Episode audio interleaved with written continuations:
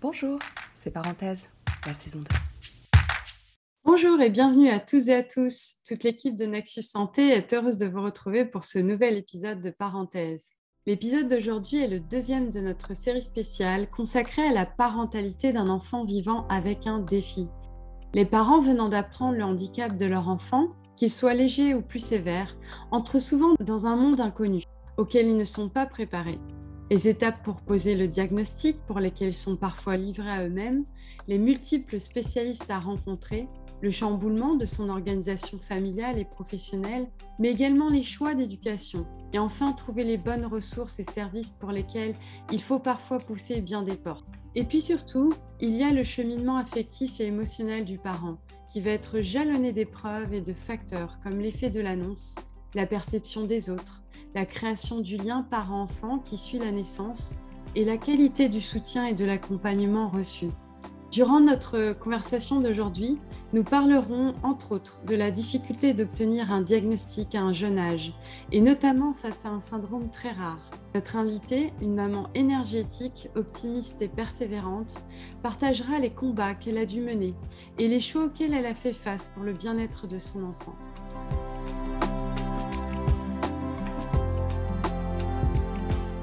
Et c'est sans plus attendre que je vous présente notre maman invitée, Julie, que je suis ravie de retrouver. Bonjour Julie. Bonjour Isabelle. Tu vas bien aujourd'hui? Oui, ça va bien, toi? Bah, Très bien. J'avais très hâte euh, de te retrouver pour euh, notre petite euh, conversation, Julie. Alors, est-ce que tu pourrais commencer par nous parler un petit peu de toi? Tout simplement nous dire ton âge, dans quel coin tu habites, ta profession, et puis ton petit truc à toi Bien oui, bien sûr. Alors, euh, je suis une maman et une professionnelle et une femme de 45 ans. J'habite à Ottawa, en Ontario. Je suis née à Toronto, mais j'ai voyagé beaucoup là, avec ma famille, mais mon pied maintenant, mon pied à terre, c'est à Ottawa. Je suis professeure et coordonnatrice au programme Éducation en service à l'enfance au Collège de la Cité, qui est aussi euh, situé à Ottawa.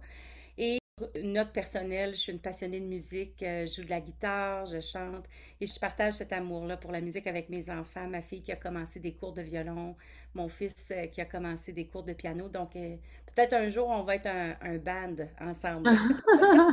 c'est génial ça. Et alors, la musique, c'est plutôt rock and roll, classique, a cappella près du feu? Un peu de tout. D'accord. Une famille musicale, c'est génial.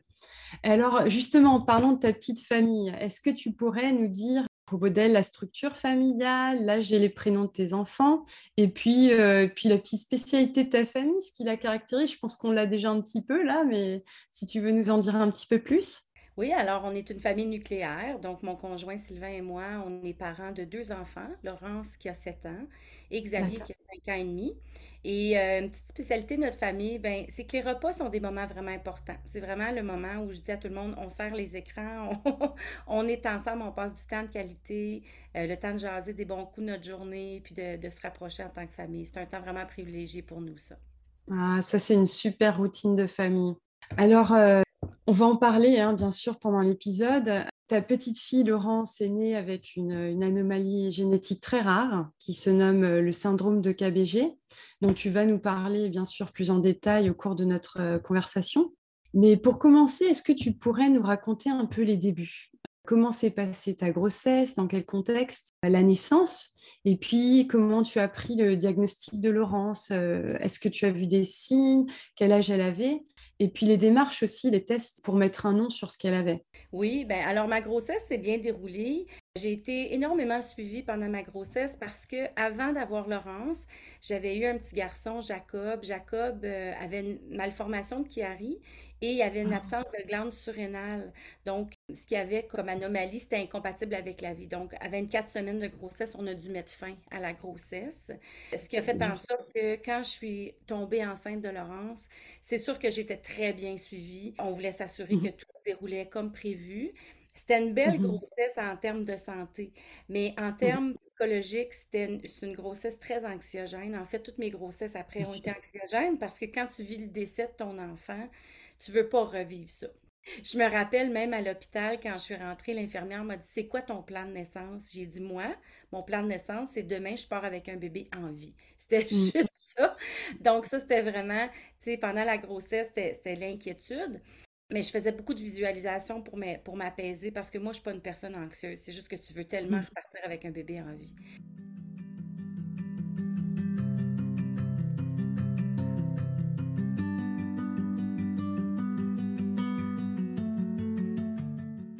Quand tu parles de visualisation, tu parles de techniques de relaxation. Qu'est-ce que tu veux dire par la visualisation? Ben moi, ce que je faisais, c'est que je m'assoyais dans la chambre à Laurence qui avait été déjà décorée. Puis euh, je m'assoyais dans sa chaise berçante, puis je me berçais, puis je m'imaginais avec Laurence dans mes bras qui la berce, qui mmh. l'endort, qui, qui, pleure. Donc j'imaginais vraiment dans mes bras un enfant en vie. Donc ça, ça m'aidait beaucoup à m'apaiser, à me dire OK, mmh. ça va être correct. Puis quand on est rentré à l'hôpital, ça aussi, c'est une petite anecdote comique. Ils m'ont installé dans ma chambre, puis j'ai dit à mon conjoint, j'ai dit, c'est la même chambre que Jacob. Et là, mmh. l'infirmière a entendu ça, puis elle a dit, est-ce que tu veux que je te change de chambre? Et j'ai regardé le petit lit qui était là pour le bébé. Puis, puis je me rappelle que Jacob, il n'y avait pas ce petit lit-là parce qu'on savait qu'on s'en allait pour une fin de grossesse. Puis mmh j'ai regardé l'infirmière, j'ai dit non, ça va bien aller, demain je vais repartir. Puis je regardais beaucoup le petit lit, puis je me disais, ben demain, quand je vais accoucher ou ce soir, quand je vais accoucher, mon bébé va être dans son lit, puis on va passer la nuit avec elle, puis on va repartir avec elle. Donc ça, ça m'aidait beaucoup à visualiser, à relaxer aussi. D'accord. Et donc, du coup, comment se passe l'accouchement? Ça, c'est un petit peu drôle, c'est un petit peu long, parce que j'ai perdu mes os à 1h30 du matin, puis moi, tu sais, quand on regarde des films, puis on n'a pas accouché pour vrai. ah oui tu t'imagines, OK, ben la femme, a perd ses os, une heure après, euh, elle a le bébé dans ses bras, tu sais. Donc, à 2 heures du matin, on a appelé toute notre famille pour dire qu'on était à l'hôpital, le bébé s'en venait. Mais là, le bébé, il n'arrivait pas, puis on comprenait pas, mais c'est juste que c'était long. Ça a été long, euh, la, dilatation, etc. Combien de temps ça a pris au total, tu, tu te souviens? 23 heures. 23 heures. Waouh, c'est un marathon.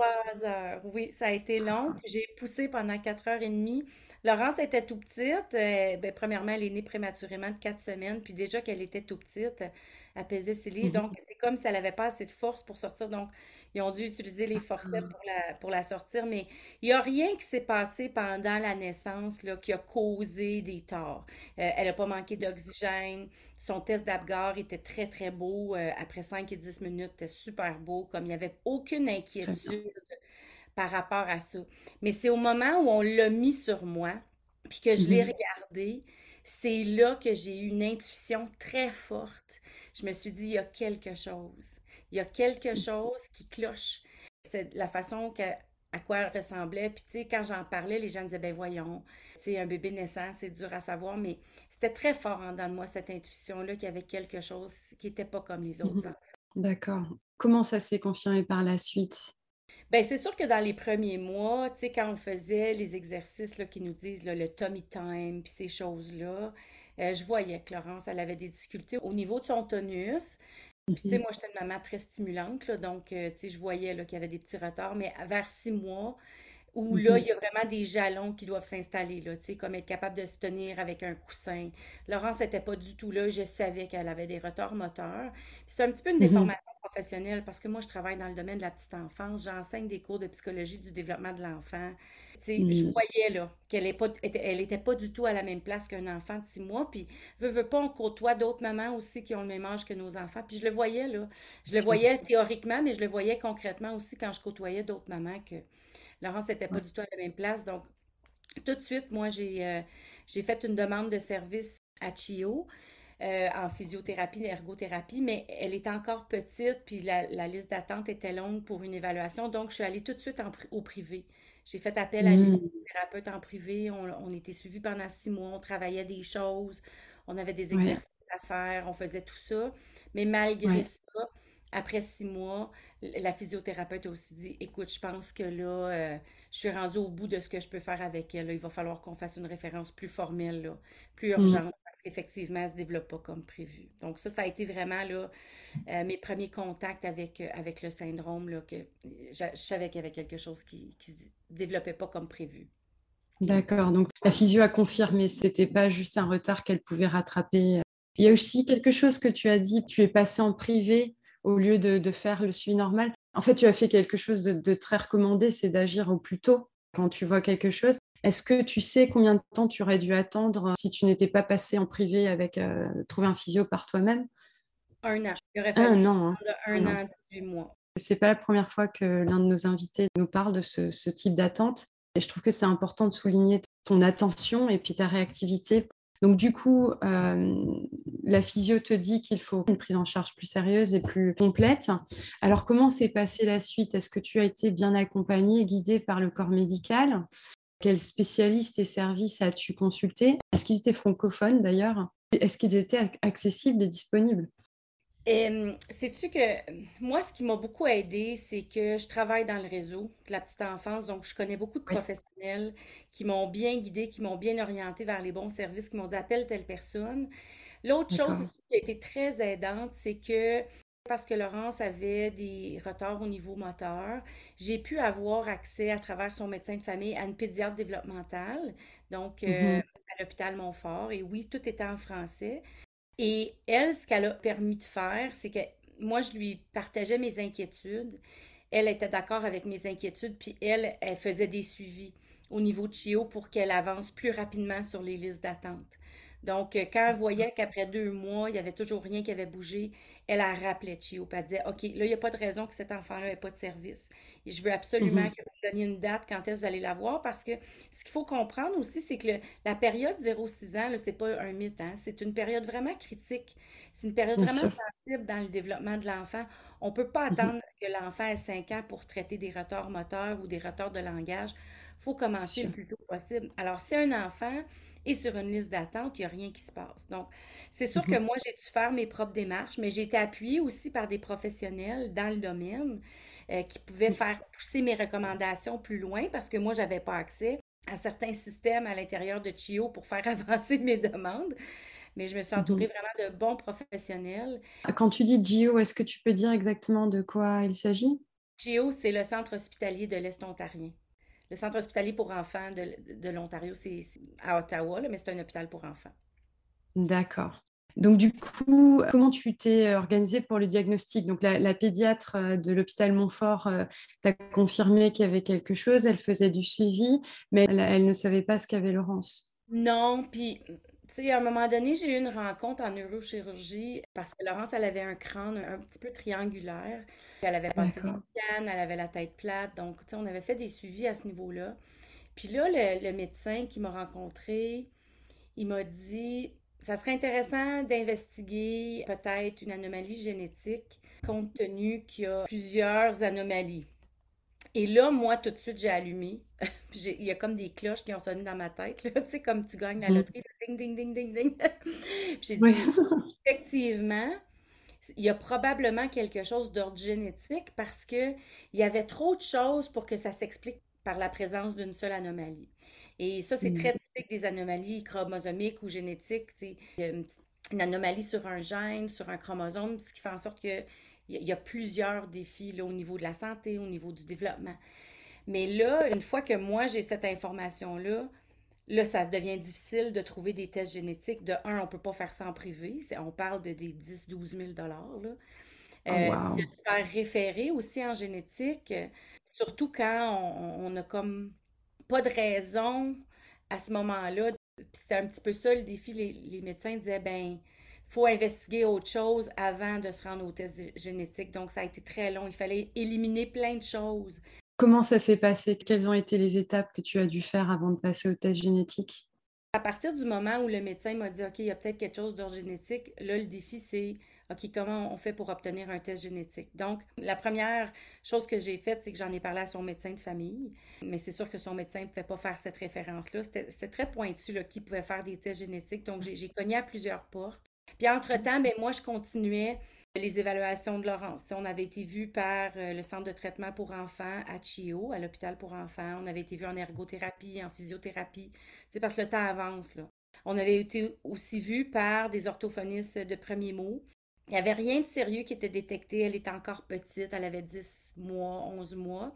Donc là, moi, je suis allée en privé, en orthophonie, pour travailler certaines choses. Puis c'est à partir de l'orthophonie que là, on a pu découvrir sa surdité parce que l'orthophoniste a dit OK, ben, tu sais quoi, il faudra aller vérifier, voir s'il y a une surdité. Puis moi, j'étais Mhm. surprise parce que je me suis dit, ben pourtant, elle a réussi son test d'audition à la naissance. Elle a dit, OK, mais elle dit, on va le faire juste pour s'assurer que tout était correct. Puis en effet, elle avait, elle avait une surdité. Donc, de là est arrivé l'ORL dans notre vie. Euh, puis là, il y a Mhm. eu des suivis avec elle. On a découvert qu'elle avait le petit filet court en dessous de la langue. Donc, il y avait comme plein de démarches qui étaient mises en place, mais moi, je continuais quand même à pousser par rapport aux tests génétiques. Puis à chaque fois que je voyais un nouveau professionnel, je leur parlais du test génétique. Puis je leur disais, est-ce que tu penses que tu pourrais nous référer? Comme là, on a fait plusieurs euh, évaluations un peu partout. Personne semble être capable de poser un diagnostic. Et finalement, c'est le neurochirurgien qui a réussi à faire ce- cette référence-là en génétique. Il a expliqué pourquoi. Et ça, ça a été aussi appuyé par la pédiatre développementale, parce que quand je lui en ai reparlé quelques mois plus tard, parce que le neurochirurgien m'avait dit, tu sais, ça peut être très long d'avoir un rendez-vous, parce que, bon, c'est des tests qui sont coûteux, puis il faut qu'il vérifie ton éligibilité avant de te faire faire un test génétique. Mais la pédiatre développementale, elle, elle s'en est mêlée. Puis elle a fait avancer les choses, qui a fait en sorte qu'en moins de six mois, on avait réussi à avoir un rendez-vous avec une généticienne. Et de là, ça s'est fait très rapidement. Elle a vu que Laurence qualifiait euh, pour ça. On a signé les papiers. euh, On a réussi à avoir la subvention qui payait ces tests-là. Mon chum, Mm. moi et Laurence, on a fait le test génétique parce qu'il faut qu'il compare mes gènes avec ceux de papa. Donc, c'est les deux parents et l'enfant ou il y a, ou il y a même plus? Deux parents et l'enfant. D'accord. Et c'est juste là- une prise de sang? Prise de sang, puis il y a un swab. Je- J'ai pas l'expression française, là, mais il passe comme On un prend la salive? ouais, Ouais. dans la bouche. Après ça, c'est envoyé aux États-Unis parce que c'est des tests qui se font pas au Canada. Ah, d'accord. Ok. Et quelques mois plus tard, je me rappelle encore, j'étais assise à la table de la salle à dîner, le téléphone sonne, c'est c'est la généticienne qui me dit Écoute, on a une réponse. Et là, j'étais tellement contente parce que moi, elle m'avait dit Tu sais, on a 22 000 gènes, mais on en connaît peut-être 5 000. Donc, Mhm. il y a comme trois possibilités. Puis on a une réponse. Ça revient, on sait qu'il y a quelque chose au niveau génétique, mais on ne connaît pas encore ce gène-là, donc on n'est pas capable de l'identifier. Ou troisièmement, Mhm. que ça revient puis qu'on n'est pas capable d'identifier que c'est génétique. Ça ne veut pas dire que plus tard on ne pourra pas, mais pour le moment, on n'est pas en mesure. Donc, je m'étais préparée à ces trois scénarios-là. Mais Oui. quand elle m'a dit on a une réponse, j'étais là avec mon papier crayon, puis elle me nomme le syndrome, j'écris ça, puis j'ai dit écoute, moi j'ai travaillé avec beaucoup d'enfants qui ont des syndromes génétiques. J'ai jamais entendu parler de ça de ma vie. Elle dit ben c'est très rare, il y a 300 personnes dans le monde qui ont ça. Et pour rien te cacher, tu m'as parlé de- du syndrome KBG. C'est très dur de trouver quelque chose sur ce, sur ce syndrome. Et d'ailleurs, juste pour que notre audience sache, hein, parce qu'on aime bien expliquer les, les acronymes, euh, KBG, en plus, le nom n'explique pas vraiment ce que c'est. Ben, comme je te disais, ça veut rien dire, là. Par exemple, trisomie 21, ça veut dire qu'il y a un chromosome additionnel à la 21e paire de chromosomes. Donc, de là l'appellation trisomie 21. Mais KBG, ça n'a pas de nom scientifique, c'est vraiment le chercheur qui a découvert le syndrome KBG a nommé le syndrome en fonction des, euh, la première lettre du prénom des trois patientes qui ont été diagnostiquées avec le syndrome KBG. Donc, c'est Ouais. un K, un B puis un G? C'est le prénom des personnes, c'est leur première lettre du prénom. Donc, mais c'est pas une appellation scientifique. Il y en a une appellation scientifique, mais elle est très compliquée. Là, c'est AKRN 11 euh, quelque chose. Là. C'est super Ah oui, c'est l'appellation scientifique entre scientifiques. quoi. D'accord. En tout cas, ce que je retiens de tout ce que tu nous as dit pour obtenir finalement ce qu'avait Laurence, c'est que c'est un vrai parcours du combattant pour l'obtenir, ce diagnostic. Et surtout, qu'il n'y a pas une vraie prise en charge globale pour l'obtenir, que c'est toi qui veux prendre en main les choses et c'est presque toi qui as créé ta propre équipe avec le neurochirurgien, la, pédiatre euh, développementale et puis la, physio. C'est vraiment euh, aux parents d'être à cheval sur tout ce qui se passe. C'est incroyable hein, l'énergie que, tu- as donnée dans, tout ça. Donc du coup, on en arrive à, tu reçois finalement ce diagnostic. Comment vis-tu l'annonce du syndrome? Quelles ont été tes réactions, tes émotions, peut-être tes questions? Alors, en, en temps normal, quand on parle d'une annonce comme celle-ci, des fois, on parle de- du parent qui a différentes phases de réaction. Ça peut être la sidération, la colère, la tristesse. Mais j'ai l'impression que pour toi, c'était peut-être un peu différent. Est-ce que tu peux nous dire un petit peu comment ça s'est Oui. passé pour toi? Oui, puis, puis je tiens à dire que, tu sais, la façon que j'ai réagi, puis je veux pas que des parents qui m'écoutent se sentent coupables parce qu'eux n'ont pas réagi comme ça, parce que je pense que tout le monde réagit de sa façon, puis il n'y a pas de bonne ou mauvaise façon de réagir. Puis les, les gens qui me connaissent, tu sais, vous mmh. diraient que moi, dans la vie, je suis une personne très positive, qui s'adapte très rapidement au changement, qui n'a pas peur, euh, qui n'a pas froid aux yeux, puis qui n'a pas peur des, des, des obstacles. Alors pour moi, ça a été vraiment une célébration, un soulagement parce mmh. que ça l'a confirmé que quand ils l'ont mis sur moi, puis que j'ai regardé mon enfant avec cette intuition forte-là, puis ça, mmh. c'est quelque chose, là, on va reparler, on va reparler tantôt de l'intuition parentale, là, mais ça m'a confirmé que j'avais bien fait de me fier à mon intuition, puis je le savais mmh qu'il y avait quelque chose, puis ça a comme bouclé un peu. Ça l'a permis aussi aux gens qui regardaient ma fille de dire Ben non, elle a rien, euh, euh, ça va bien aller, tu paniques pour rien. Euh, puis moi, je, mmh savais dans mon cœur qu'il y avait quelque chose qui ne fonctionnait pas. Donc, ça aussi, ça, ça l'a comme mis un mot. Pas pour mmh moi, là, mais ça l'a mis un mot pour l'entourage de dire non, elle a quelque chose. Il y a quelque chose qui est là. Donc, pour moi, ça a été un soulagement. Puis l'autre chose aussi qui était compliquée avant d'avoir le diagnostic, j'ai réussi à avoir certains services en place parce que j'avais des bons contacts dans la communauté de la petite enfance, notamment les services d'inclusion pour jeunes enfants. Je connaissais personnellement pour avoir travaillé avec eux, euh, les, les, mmh consultants en inclusion qui ont qui m'ont cru, qui ont dit, tu sais quoi, même si tu n'as pas encore ton diagnostic, on va prendre Laurence en charge, on va l'appuyer quand on va commencer le service de garde. Tu sais, j'ai été chanceuse. Mmh c'est une personne avec qui j'avais fait affaire professionnellement qui m'a dit, écoute, je vais prendre Laurence euh, dans, mon caseload. Tu sais, comme j'ai réussi quand même à avoir, sais, des, services. Mais là, au moins, avec mmh un diagnostic, ça me permettait d'avoir accès à des services publics et d'être euh, sur des listes d'attente, puis d'avoir des services, de me faire référer. Parce que là, avec le, syndrome KBG, ce que j'ai fait, c'est que moi qui, qui est très curieuse de nature, puis je travaille un petit peu dans le domaine, donc les données probantes, c'est tellement important. Je suis allée chercher les articles scientifiques, les données probantes sur le KBG.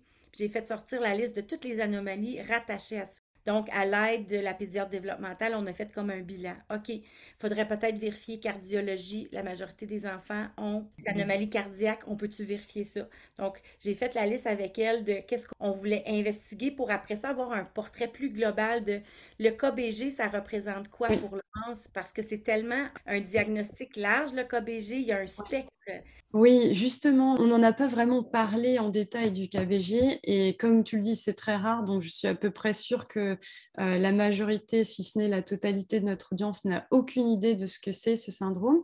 Est-ce que tu pourrais nous donner une idée un petit peu plus en détail de ce qu'est le KBG et comment il se manifeste chez Laurence et puis toutes les difficultés de santé qui peuvent être liées ou non au syndrome qu'elle rencontre et qu'est-ce que c'est ce spectre dont tu parles?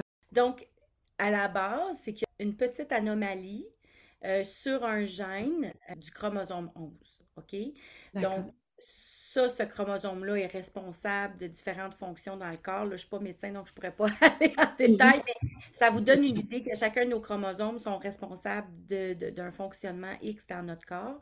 Puis, dépendant de comment sérieuse est cette anomalie-là, ça l'entraîne un spectre de défis chez les enfants, dont des anomalies cardiaques, des retards intellectuels, retards moteurs, défis au niveau du langage, incontinence.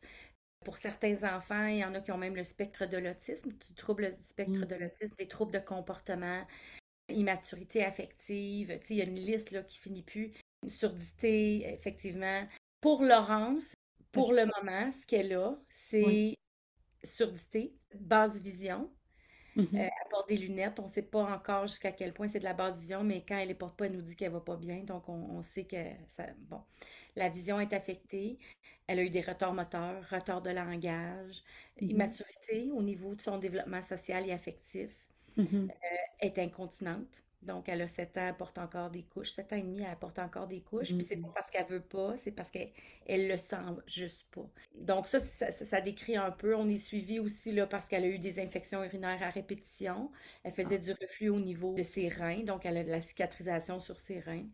Ça, c'est un mmh. peu euh, ce qui touche Laurence. Mais tu sais, il y a d'autres enfants parce que je communique avec d'autres parents aussi là, à travers le monde. Il y a un groupe Facebook pour les parents puis les gens qui sont atteints du KBG. Et il y en a qui ont des crises de colère sérieuses, il y en a qui ont des euh, déficiences intellectuelles qui vont de légères à profondes. Donc, c'est vraiment tout un spectre. D'accord.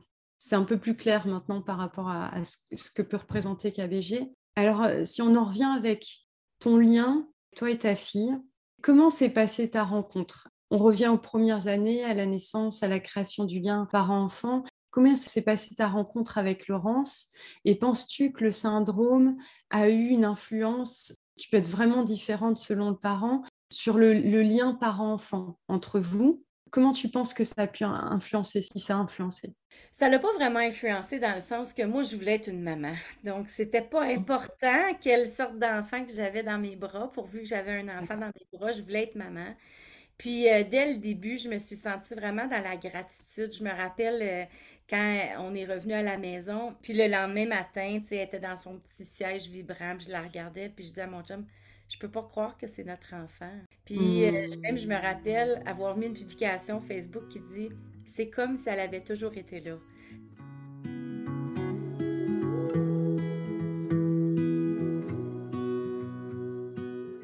Ça n'a pas du tout changé ma vie dans le sens, c'est comme ça avait toujours été là. Je me rappelais pas c'était quoi, pas d'enfant, une maison vide, pas d'enfant. Je te dirais que, puis ça, on s'en était parlé hier, le plus mm-hmm. difficile, ça n'a pas été d'avoir une enfant qui a des besoins spéciaux ou d'avoir un diagnostic. Le plus difficile, c'est d'avoir des services. D'avoir des services, puis d'avoir les gens, des fois dans l'entourage, qui voient les défis, puis les forces de ton enfant comme toi, tu les vois. Ça, c'est vraiment le plus grand défi là, à surmonter. Puis mm. même au niveau de l'entourage, Laurence, elle a une surdité. Euh, c'est pas très apparent ce qu'elle a comme défi. Là. La voix toute seule dans une pièce, puis tout le monde sont comme Ah, ben non, voyons, qu'est-ce que, Voyons, elle a rien, mais, mais tu la mets à côté d'enfants de son âge, puis tu es comme Ouais, OK, il y a peut-être quelque chose. Mm. Et l'acceptation des autres aussi. Que les gens minimisent ses défis parce que justement, ils trouvent que moi j'exagère puis qu'elle n'a pas tant de défis que ça dans la vie, tu sais. Ah, je vois. On va revenir sur ça parce que je pense que ça a dû aussi un petit peu impacter son expérience à l'école. Ça va faire partie de mes petites questions pour la suite. Tu parlais de l'entourage. Quand je pense à entourage, je pense à soutien. Le support de, l'entourage, c'est important. Est-ce que euh, tu as reçu justement des conseils ou des services qui t'ont particulièrement aidé dans ton nouveau rôle de parent avec un syndrome comme celui de Laurence où il y a une attention encore plus forte et très importante? Puis peut-être as-tu fait partie de, réseaux d'appui de, parents qui ont des enfants avec des symptômes similaires à, celui de Laurence, euh, qui t'ont apporté un support? Oui, ben en fait, euh, comme j'en parlais tantôt, la pédiatre développementale et le médecin de famille de Laurence là, ont été super aidantes. Là. Ils me référaient toujours aux bons endroits. Puis elle me croyait. Ça, ce qui était le plus important. Donc, ça, ça a été super aidant. C'est sûr qu'ensuite de ça, quand Laurence a été inscrite euh, au service de garde, les services d'inclusion pour jeunes enfants, l'orthophoniste aussi que je voyais en privé. En fait, je te dirais que notre, parcours est parsemé de professionnels qui ont été très aidants. L'ergothérapeute qui suivait Laurence, c'était une perle. On a été vraiment choyés, on a eu des beaux services en français. Est-ce que tu peux donner des, exemples? Quels sont les, principaux services, par exemple des services d'inclusion qui ont vraiment aidé en tant que parent et, Laurence en tant qu'enfant. L'ergothérapeute aussi, des, activités clés qui vous ont aidé beaucoup dans votre euh, parcours. Bien, les services d'inclusion pour jeunes enfants, ils faisaient vraiment le pont entre la famille et le service de garde. Donc, ils assuraient l'inclusion de Laurence. Elle faisait des visites avec Laurence dans le service de garde, s'assurer qu'elle s'adaptait bien. Puis, on était super chanceux parce que moi, l'éducatrice de ma fille est extraordinaire. Elle venait avec moi le mardi soir suivre des cours de l'ESQ pour qu'on aide Laurence à communiquer. Donc, j'ai été tellement gâtée, là, tu sais, l'ergothérapeute, ben, elle, elle venait, puis euh, elle proposait des activités à faire pour travailler la motricité. Elle observait l'environnement, puis elle disait, OK, peut-être que Laurence aurait besoin de telle chaise, il faudrait mettre la table de telle façon. L'orthophoniste, ça donnait beaucoup de trucs sur, OK, qu'est-ce qu'on doit travailler, c'est quoi les, activités qu'on peut mettre en place? Bon, on travaillait beaucoup le certains sons, certaines expressions pour permettre à Laurence de communiquer des besoins. Ensuite de ça, ben, on a rencontré le groupe réseau, puis ça c'est provincial en Ontario, c'est le regroupement de parents et amis d'enfants sourds et malentendants franco-ontariens.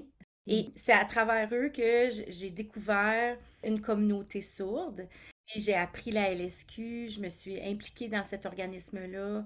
Ça nous a permis de faire des activités avec d'autres familles sourdes parce que le syndrome KBG, il y a vraiment il y a 2 à 300 personnes dans le monde qui ont ce syndrome-là, qui viennent de partout à travers la planète. Il y a un groupe Facebook, on échange, c'est super intéressant, mais c'est tellement varié que c'est pas comme de dire OK ben je peux aller rencontrer ces gens-là dans un café Starbucks un dimanche puis on se rencontre à tous les dimanches, je veux dire je connais une personne à Gatineau l'autre côté du pont. Les autres sont aux États-Unis, en Australie, en Angleterre. Il y en a partout en France, donc les regroupements sont plus difficiles. Ça permet moins à, mon enfant d'échanger avec d'autres enfants qui ont le KBG, mais la surdité, c'est euh, une partie prenante de la vie de mon enfant. Et mm-hmm. on a trouvé, grâce à Réseau, une belle communauté, puis on fait des belles activités avec la communauté sourde. Donc Réseau, c'est Réseau Sourdité. Donc c'est un organisme qui organise des activités familiales euh, et donc ils sont spécialisés justement pour les familles euh, dont les enfants ont une sourdité, hein, c'est ça? Oui, oui. Puis, euh, ils ont même sur leur site web une série de ressources là, en LSQ qu'on peut commander. Puis, moi, mm-hmm. en partenariat avec Réseau, dans le cadre de mon travail, on a réussi à aller chercher une subvention de 125 000 du ministère de l'Ontario. Et on ah, a créé en partenariat entre la Cité et Réseau et le ministère de l'Éducation une application mobile qui s'appelle DICO LSQ. D'accord. On a eu une, une, invitée qui est venue euh, donc dans parenthèse, qui s'appelle Tammy, qui est maman d'une petite fille sourde et qui nous a parlé effectivement de ce dico. Elle a pris euh, les versions pour toute la famille et s'y sont mis grâce à, à, ce fameux dico. Donc tu vois, les résultats sont là. Hein. Il y a eu beaucoup de téléchargements. On a fait un lancement au mois de juin. Euh, quand ça a sorti, ça a été grandiose. Un lancement qui avait une centaine de personnes qui se sont déplacées de différents milieux. C'est vraiment un bon coup là, qui a été fait au niveau professionnel et personnel. Ouais. Super euh, initiative.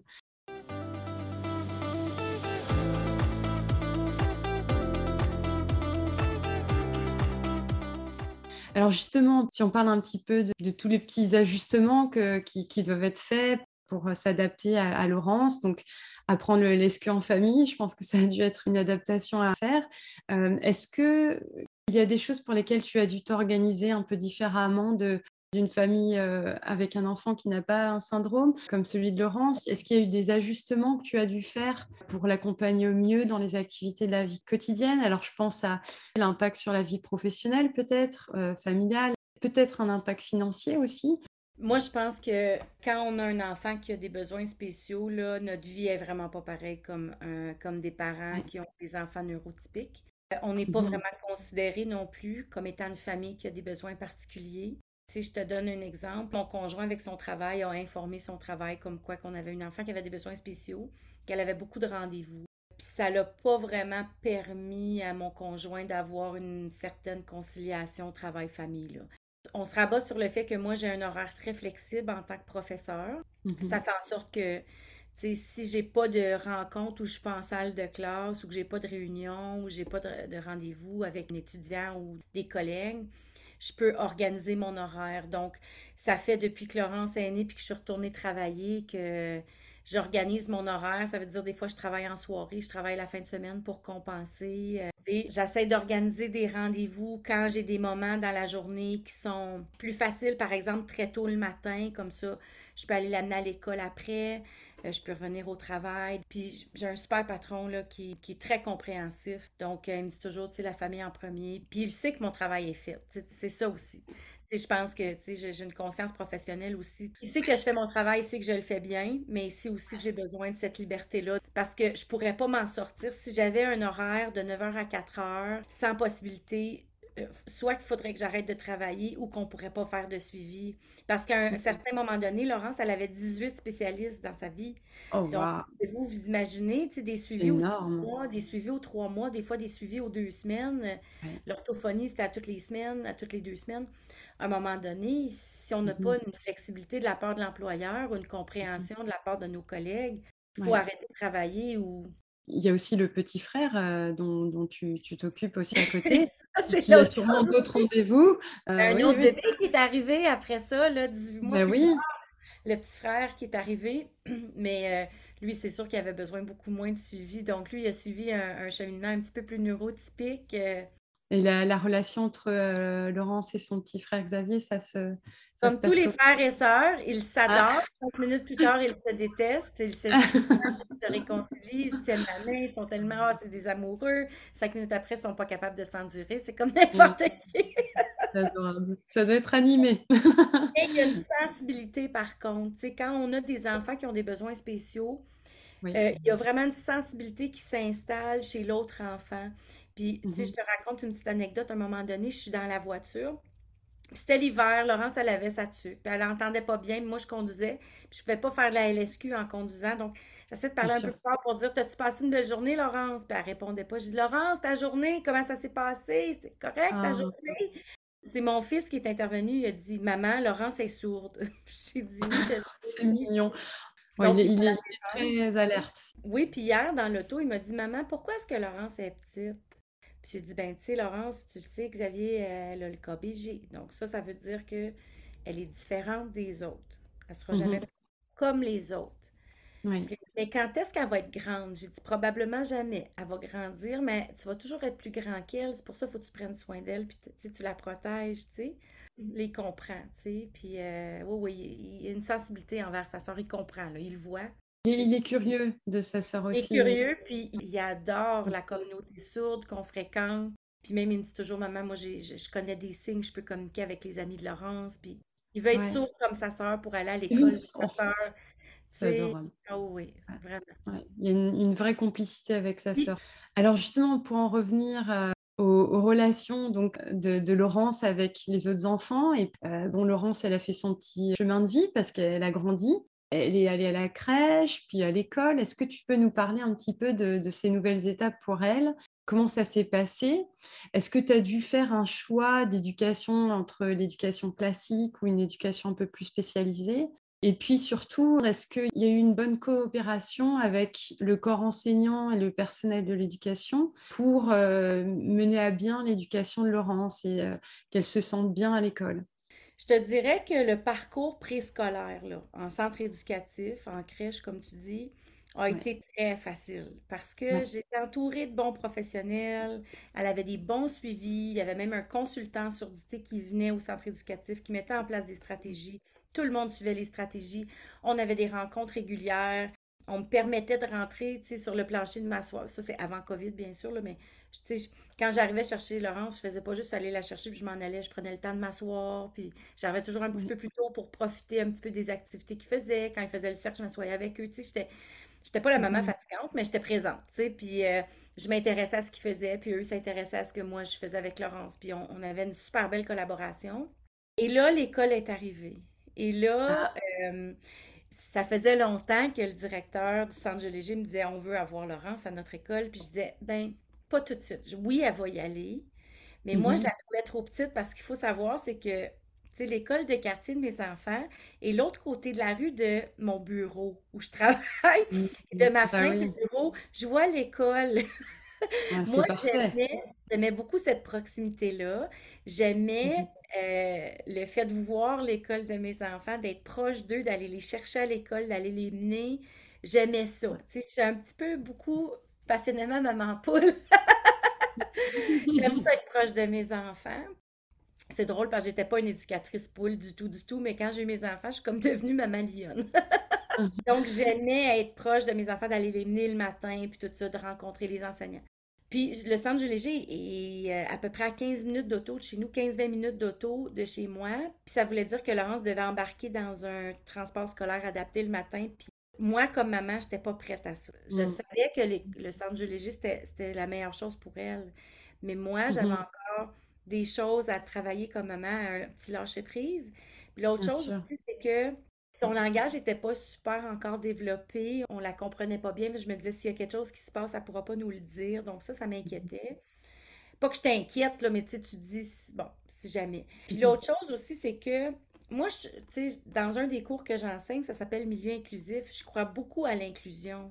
Je pense que c'est important l'inclusion pour tout le monde. Mmh. Alors, l'idée d'envoyer mon enfant dans une école spécialisée, je me disais, mais pourquoi est-ce qu'on ne peut pas avoir ces services-là de même qualité dans les écoles de quartier, tu sais? Puis je me disais, je suis certaine qu'il y a une façon d'être plus inclusif. Laurence a commencé l'école, puis ça, ça l'a vraiment malheureusement mal été. La ah. transition, c'est pas bien fait. Je me suis pas sentie reconnue comme parent. On voulait pas me rencontrer. On voulait juste avoir des copies de ses rapports. Il faisait affaire avec d'autres professionnels, mais moi, j'avais jamais la chance de m'asseoir avec soit l'enseignante ou la direction pour dire voici les défis, voici les forces de mon enfant, voici sur quoi on travaille présentement. Je n'étais jamais impliquée dans, les discussions. Puis on m'a répondu à un moment donné, on va l'observer. Puis quand je suis arrivée euh, à la rencontre en octobre, on s'entend qu'elle a commencé en août, août, septembre, octobre, deux mois plus tard, on fait la rencontre pour le PEI. Puis je reconnais pas du tout mon enfant. Puis je suis comme, mais c'est pas ça qu'on travaille. Ça fait quatre ans qu'elle est suivie. Je veux dire, j'ai un cartable gros comme ça, là, de, de 5 pouces, là, avec des rapports puis des suivis. Comment ça se fait qu'on travaille pas ça? Puis on a mm-hmm. perdu tous nos services. Ça, c'était pas la faute de l'école. C'est le système qui est fait comme ça. Oui. Tu pars du préscolaire. Ce que tu as comme service en préscolaire, ben c'est du domaine préscolaire. Puis là, tu arrives à l'école. Là, il faut que tu refasses tes demandes de services. Je comprenais pas comment ça se fait que ça, ça prenait tant de temps, puis qu'il n'y avait pas de suivi. Puis c'est ça, ça, ça a vraiment euh, teinté négativement ma perception de cette expérience-là. Comment tu sentais Laurence par rapport à son, son attitude sociale, son développement? Bien, Laurence est comme maman, elle est très positive, elle fait face à, l'adversité avec le sourire, mais elle, était victime d'intimidation dans la classe euh, des ah. enfants parce qu'elle était plus petite que les autres, puis son langage ne se développait pas autant.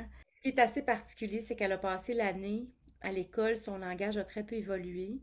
Elle est ah. tombée en vacances en juin. De juin à août, son langage a explosé. Elle était à, la maison avec maman.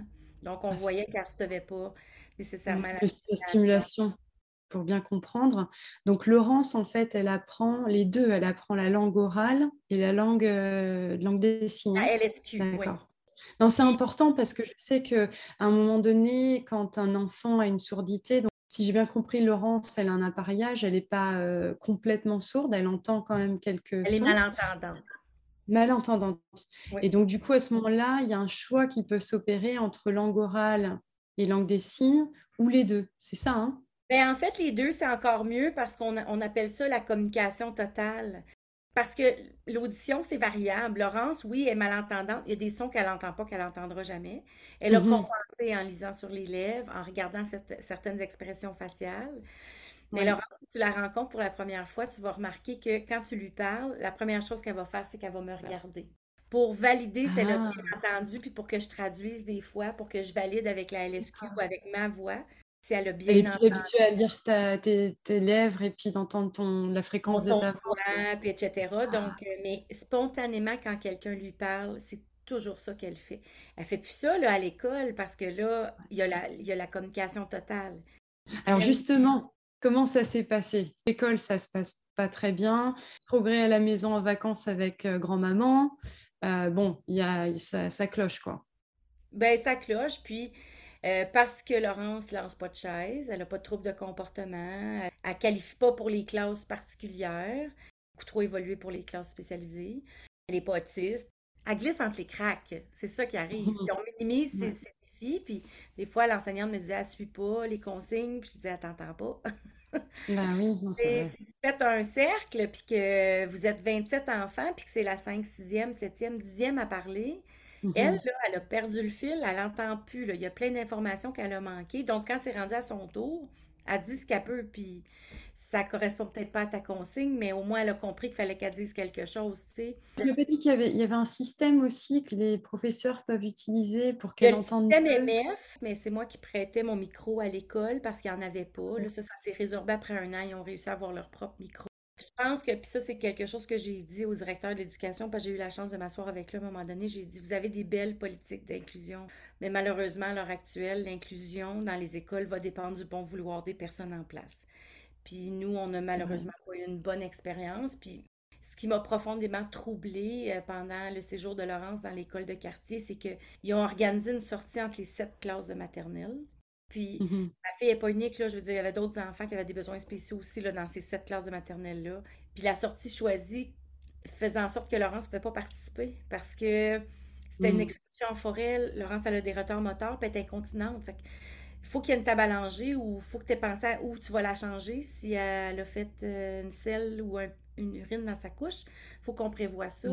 Il n'y avait rien de prévu pour elle. Puis quand j'ai questionné à savoir, mais qu'est-ce que vous allez faire si elle est fatiguée? Tu sais, comme qu'elle ne peut plus suivre. Et on dit, ben, elle va aller s'asseoir dans l'autobus, puis elle va attendre les autres. Puis c'est comme, ben non. Ça fait quatre ans et demi que je travaille sur l'estime de soi de mon enfant, puis que je lui dis qu'elle n'est mm-hmm. pas différente, qu'elle est unique, puis qu'elle a sa place. Donc, euh, je ne vais pas l'envoyer à une sortie, vous allez l'envoyer dans un autobus scolaire pendant quatre heures. Fait que, elle n'est pas allée. Ah pas allée à sa sortie, malheureusement. Et c'est un petit peu après plein d'événements comme ça que je me suis dit, c'est pas trop compliqué, ça. Ma fille n'a pas besoin de se faire rappeler sa différence parce que toute sa vie, les gens vont lui rappeler. J'ai surtout pas besoin que des modèles en éducation lui rappellent sa différence. Donc, c'est là que ça m'a donné le petit coup que j'avais besoin pour dire coupe tes cordons, la mère, puis laisse-la partir le matin en taxi. ça va être correct. Quand elle, a commencé, puis là, on a fait le, le plan d'enseignement individualisé, je me rappelle avoir eu les larmes aux yeux et avoir dit à l'enseignante c'est la première fois depuis son parcours scolaire que je sens avoir le même discours, puis qu'on a le même langage, qu'on partage les mêmes observations. Puis j'ai des belles relations avec tout le personnel euh, au centre Jules Léger, puis il y, a beaucoup de communication, puis ça, c'est important.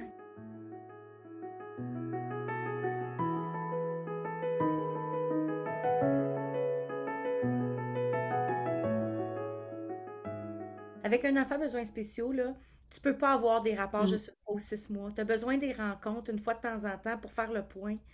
Donc l'expérience au centre Jules Léger, grosse différence. Et si j'ai bien compris, il y a aussi les spécialistes sur place, euh, comme au centre éducatif, c'est ça? Une prise en charge globale, quoi. Eux, ils vont même au-delà des coûts. Tu sais, à un moment donné, euh, l'enseignante m'appelle, puis elle me dit, écoute, euh, bon, là, on a remarqué telle chose avec Laurence, tel spécialiste serait prêt à venir l'observer, es-tu d'accord? Ben, Oh, wow, OK, oui. oui, c'est génial. Puis on va faire une évaluation de telle chose. Ah, on a remarqué telle, telle chose. Est-ce que tu serais d'accord que. Puis moi, je dis oui à tout. Là. oui, ils sont, ils sont vraiment rodés, ils sont habitués. Là, ça m'a permis, comme professionnelle, parce que oui, je suis une maman, mais je suis aussi une professionnelle. Puis j'adore ce que je fais dans mon travail. Puis quand elle mm-hmm. allait à l'école de quartier, j'avais de la misère à me déposer dans mon travail. J'étais toujours inquiète. Mais là, depuis qu'elle va au centre Jules Léger, je me trouve tellement plus euh, compétente, créative, excellente dans ce que je fais parce que j'ai la chance de me consacrer quand ma fille est à l'école, mon cerveau est à 100 à mon travail. Tu sais. Parce que tu sais qu'elle est bien prise en charge. Hein? C'est sûr que dans la journée, je pense à mes enfants, mais j'ai plus cette anxiété-là ou cette crainte-là que j'avais avant.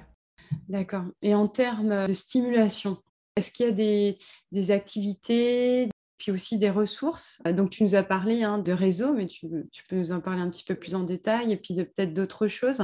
Pareil, hein, pour des parents qui pourraient chercher euh, à varier un petit peu des choses pour aider euh, leur enfant à se développer avec de meilleurs outils. Est-ce que tu as peut-être des, jeux, des jouets, des livres, des émissions, des outils éducatifs qui te semblent pertinents et peut-être qui sont francophones aussi, c'est important? Comme je disais tantôt, réseau, euh, sur le site web de réseau, là, R-E-S-O sur D, il y a plein de ressources. Mais aussi le site Premier mot, euh, First Words, euh, Premier mot d'Ottawa Renfrew. Sur leur site mm-hmm. web, il y a plein de fiches, il y a plein de suggestions d'activités. Il y a aussi ce que j'aime beaucoup, moi, en tant que professionnelle, mais je les ai beaucoup aimés aussi en tant que maman. Ce sont les grilles Luxi.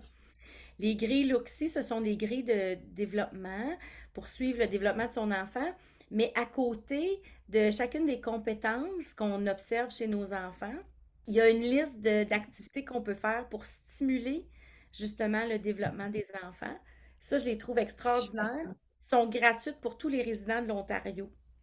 Ah, d'accord. Et on les trouve où? On peut les trouver en ligne. C'est les grilles Luxi. C'est anciennement le Nipissing, mais là maintenant ça s'appelle Luxi, L-O-O-K-S-E-E. E. On peut les trouver en ligne, on peut les commander par courriel, puis si on est résident de l'Ontario, c'est gratuit. Il y a aussi les services d'inclusion pour ah. jeunes enfants qui ont sur leur site web euh, Andrew Fleck plein d'activités. Pas juste des activités, mais des ressources, euh, des conseils. Ils publient aussi un petit magazine qu'on peut euh, consulter. Il y a souvent des témoignages. Mais je vous dirais aussi que toutes les communautés Facebook de parents, c'est tellement aidant. c'est sûr, c'est un outil euh, formidable. Hein. Et en termes de lieux que tu fréquentes avec Laurence, donc tu nous as parlé des sorties réseau euh, de la communauté sourde. Est-ce qu'il y a des lieux que tu fréquentes justement qui sont vraiment adaptés aux enfants dans, la situation de Laurence, qui ont besoin de peut-être des activités un peu plus ciblées? Mais là, on n'y a plus accès parce qu'elle a 7 ans, mais euh, quand elle avait en bas de 6 ans, on allait au centre On y va. ce sont les centres pour l'enfant et la famille On y va. Il y en a partout en Ontario, ça aussi. Puis nous, on allait au centre communautaire Vanier, au centre des services communautaires de Vanier. Le centre On y va là, avait un groupe spécialisé pour enfants qui avaient des besoins spéciaux. Donc ça, c'était super des intervenantes extraordinaires. Les enfants adoraient les groupes de jeu, mais même s'il n'y a pas de groupe particulier pour les enfants qui ont des besoins spéciaux, les centres, on y va, c'est merveilleux pour les enfants 6 ans. c'est des groupes de jeux. Les parents, on a la chance de prendre un café, de mmh jaser. Les enfants jouent en toute sécurité. Les intervenantes sont là pour appuyer le parent, aussi pour donner des petits conseils. Euh.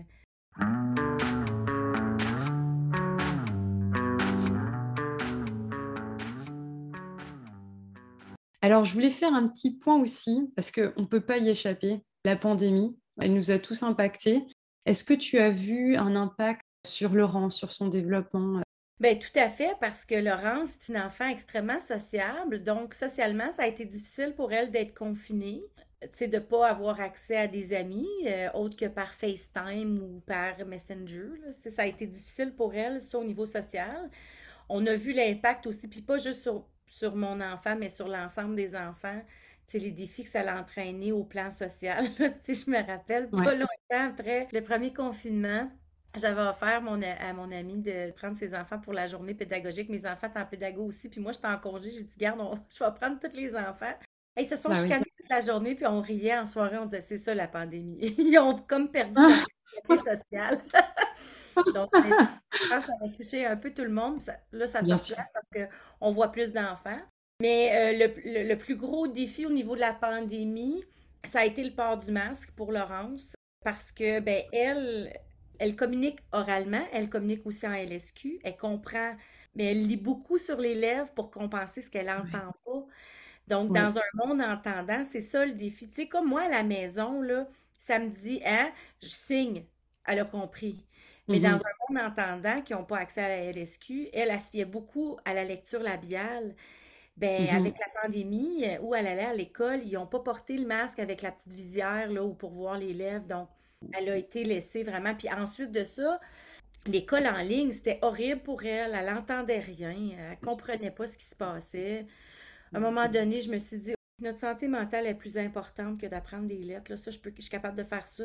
J'ai fait un arrangement avec l'école puis avec euh, l'enseignante. J'ai dit, garde, mes enfants ne peuvent pas rester branchés de 8 heures à, à 2 heures. Donc, je vais mhm. faire ça le matin, je vais me brancher de telle heure à telle heure. Envoie-moi les travaux sur Google Classroom, je vais faire le reste à la maison. Je vais t'envoyer des vidéos pour les, les, bulletins, mais à un moment donné, moi, j'ai tiré la, la plug là-dessus, comme on dit, parce que ça marchait pas. Je vous il y avait trop de bruit, les enfants fermaient pas leur micro. C'était horrible pour Laurence d'entendre tout ça, cette cacophonie-là dans ses oreilles. Là, puis euh, c'était difficile pour la concentration. Puis on finissait toujours en ben conflit. les parents, on chicanait nos enfants, mais à un moment donné, tu dis, OK, non, même nous mmh. autres, comme adultes, on trouve ça dur, là. Fait que non.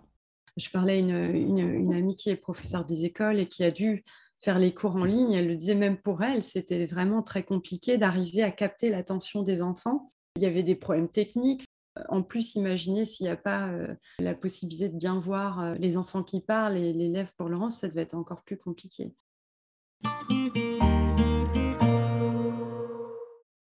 J'aimerais passer à un sujet qui me semble quand même important à évoquer, c'est la communication sur le, syndrome à ton enfant et puis aux autres, et surtout le message de fond qui s'y rattache.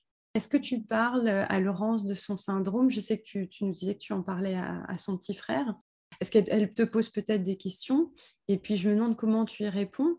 Et puis de la même façon, est-ce que tu abordes le sujet avec les autres? Euh, Ça peut être les adultes ou les enfants euh, de son entourage qui peuvent montrer de la, curiosité ou une réaction. comment ça se passe à ce niveau-là?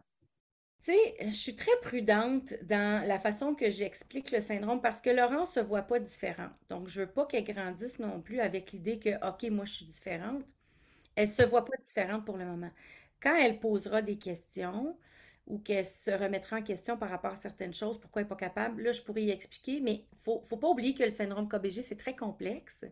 Puis on ne mm-hmm. sait pas où est-ce que ça s'en va là, au niveau de son spectre à Laurence, là, euh, qu'est-ce qu'elle va être capable ou pas capable de faire plus tard. On ne le sait pas encore. C'est pour ça qu'on vit ça au jour le jour, mais je trouve qu'elle est encore petite. Oui, j'y ai dit, je lui ai expliqué. Mais euh, même quand je lui explique à elle ou que je l'explique aux autres, quand je te dis que je suis prudente, c'est que le syndrome KBG, là, c'est une étiquette. Et moi, je trouve que les étiquettes, c'est pour les cannes de conserve. on n'a pas besoin d'étiqueter un enfant. Laurence, elle est qui elle est. Le KBG va expliquer certains, certains défis, certains retards, mais ça ne la définit pas comme personne. Alors moi, je ne veux pas qu'on dise la KBG Laurence, c'est Laurence. C'est ça son nom. Mm-hmm. Ça, c'est quelque chose, je trouve, qui, m'énerve beaucoup là, quand on entend Ah, ça c'est l'enfant TSA, ça c'est l'enfant TDAH. Non. Son nom c'est Jérôme, son nom c'est Émilie. Est-ce qu'on peut nommer les enfants par leur nom? je veux dire, c'est pas comme moi, on me voit marcher dans la rue et dire Ah, elle, c'est la fille avec les lunettes qui enseigne à la cité. Non. Je m'appelle Julie, puis j'ai mon identité. Je veux pas que Laurence grandisse avec des étiquettes puis qu'elle se fasse dire ça c'est la KBG ou c'est qu'elle explique ses défis par le KBG. Le KBG nous mm-hmm. permet d'expliquer certains retards, mais c'est pas ça qui la définit comme personne. Donc, moi, je, fais vraiment la part des choses. Puis, c'est un peu ce que j'explique aux gens aussi quand j'explique le syndrome. Mm-hmm. Mais je pense que le message est passé, Julie, et c'était important de le souligner. Je pense que tu as bien raison. Alors, euh, justement, par rapport à, Laurence, Maintenant, donc, elle est au centre du léger, ça va beaucoup mieux pour elle et puis pour vous aussi en tant que parent. Comment vois-tu les prochaines années pour toi et Laurence? Y a-t-il des futures étapes ou choix auxquels tu te prépares pour son éducation et sa santé? Moi, je vis ça vraiment au jour le jour. Hein. Je ne suis pas une fille qui anticipe beaucoup, qui planifie dans l'avenir parce que l'avenir, c'est tellement imprévisible. Florence me parle parce que ça, c'est une possibilité au centre. Les, les enfants qui fréquentent euh, le centre léger peuvent, quand ils veulent, aller habiter à la résidence pendant la ah, semaine. là, ma fille commence à me préparer au fait qu'elle va déménager avec son amie Elena à la ah. résidence. Là, j'ai dit qu'il n'en était pas question avant 35 ans. j'ai dit que je n'étais pas encore prête à ça, que j'allais trop manger. Puis elle m'a dit, ben, maman, tu viendras dîner avec moi une fois de temps en temps. J'étais comme, non, non, non, non, t'as pas compris, là. Elle, a l'air d'avoir du caractère, la petite Laurence. mon moment présent avec toi, là, puis on, verra plus tard si maman est capable de te laisser aller comme ça. Mais en tout cas, je vis ça au jour le jour, je vis ça, tu sais, le moment présent. Mais je suis tellement pas inquiète pour le futur de Laurence parce que mhm. Laurence, c'est une petite fille, là, pleine d'énergie. Elle est dynamique, elle est fonceuse, elle est persévérante, elle est déterminée. Quand elle veut quelque chose, elle l'a. Puis c'est ce qui fait en sorte, je pense, qu'elle a surmonté plein de défis au niveau du langage, au niveau du développement. Là, elle a appris à sauter la semaine dernière, elle a, sauté dans la piscine. Ça m'impressionne énormément de voir les progrès qu'elle fait là, en quelques jours. Là. Elle s'est donné cette idée-là qu'elle allait sauter dans la piscine, puis elle le fait avec brio. Fait que je suis pas inquiète. Puis je pense que notre rôle comme parents, c'est de donner des ailes à nos enfants, puis de leur montrer comment voler de leurs propres ailes. Puis c'est ça que je suis en mm-hmm. train de faire présentement. Laurence, elle fera ce qu'elle voudra dans la vie, je suis pas inquiète, tant qu'elle est heureuse. Elle choisira la voie qui lui convient, mais moi, je pense que n'importe quelle porte s'ouvre à elle, on verra ce que l'avenir lui réserve, ce qu'elle, elle choisira d'en faire, mais pour le moment, euh, j'ai aucune inquiétude, en tout cas. Je suis pas là. D'accord. C'est une belle, euh, belle vision. Euh, optimiste, ça te caractérise bien. Et avec le recul, est-ce qu'il y a quelque chose que tu aurais aimé savoir plus tôt ou que tu aurais fait différemment dans ton accompagnement de Laurence ou dans les débuts? Je dirais non, puis je dis pas ça pour me lancer des fleurs, mais je pense que j'ai fait les bonnes démarches puis les bons suivis, puis en même temps, là, Hey, on peut-tu, comme parents, arrêter de se lancer des roches, puis arrêter de se dire Ah, j'aurais dû, j'aurais ah, j'aurais pas dû, ah, si mmh. j'avais. Oui, mais on sait pas ce qu'on sait pas. Il faut arrêter de se lancer des roches, puis il faut être capable de célébrer nos bons coups, puis de dire ben, tu sais quoi, là, moi, j'agis sur ce que je peux présentement, dans le moment présent. Puis ce que j'ai pas fait à ce moment-là, je l'ai pas fait parce que je le savais pas, donc je peux pas me sentir coupable de ça. Moi, je suis fière des démarches que j'ai faites pour Laurence. Maintenant que je sais ce que je sais, c'est sûr qu'à refaire, je saurais où aller en premier. Mais peut-être que j'aurais pas rencontré le même genre de professionnel non plus. Si j'étais allée directement dans cette ligne-là, j'aurais peut-être manqué certaines rencontres qui ont été importantes dans notre vie. Donc, moi, je veux pas vivre dans le regret, puis non, je ferais rien différemment. Je le dis parce que je veux aussi que les parents qui entendent disent, ben, faut arrêter de se lancer des roches, puis faut se rappeler que des fois, on fait des choses parce qu'à ce moment-là, on savait pas, on n'avait pas d'autres informations. C'est sûr. Mais justement, en parlant de ce que tu veux dire aux autres parents et aux auditeurs de parenthèse, est-ce que tu as une super astuce ou, simplement un conseil à, partager avec eux? Faire confiance à son intuition, très important. Deuxièmement, s'entourer de bons professionnels puis des personnes clés qui sont aidantes. Donc ça, ça veut dire, c'est mhm. pas facile à faire, mais de faire du ménage dans son entourage, des fois, même dans notre famille, dans, dans nos amis. Ça veut pas dire de couper des ponts, mais ça veut dire que avec cette personne-là, je vais juste pas aborder ça parce que ça va juste finir en conflit, puis j'ai pas besoin de ça dans ma vie présente. Mais être capable de faire cette part des choses-là, savoir avec qui avoir quelle discussion, euh, parce que quand on aborde les défis de notre enfant, là, euh, c'est pas évident. Les jugements euh, que les gens font, ah, ben, tu sais, t'as gâté trop. Non, c'est pas une question qu'elle est gâtée, là, c'est une question qu'elle a des défis. Donc, savoir à qui parler de quoi et quand. Euh, je pense que ça, c'est un des meilleurs conseils. toujours faire confiance à son intuition, puis de suivre ses propres conseils avant de suivre ceux des autres. Merci, c'est conseil très valable. Alors, chère Julie, notre discussion arrive bientôt à sa fin. Si tu veux bien te prêter au jeu, nous allons maintenant conclure par les questions en rafale. Petit rappel, hein, c'est un jeu de questions-réponses courtes et spontanées que nous posons à tous nos invités. Alors, es-tu prête, Julie?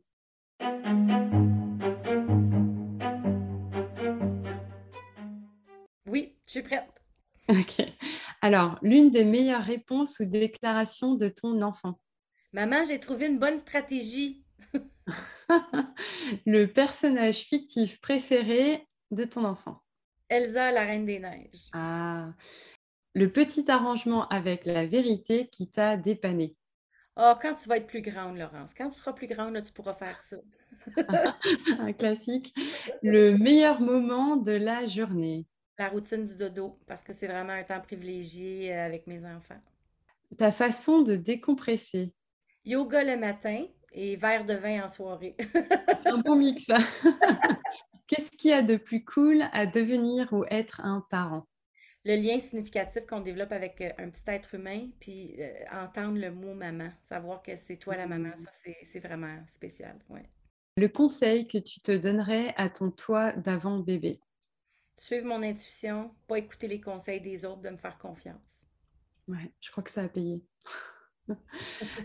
je te remercie infiniment, Julie, pour t'être livrée à nous d'une manière vraiment honnête et si touchante.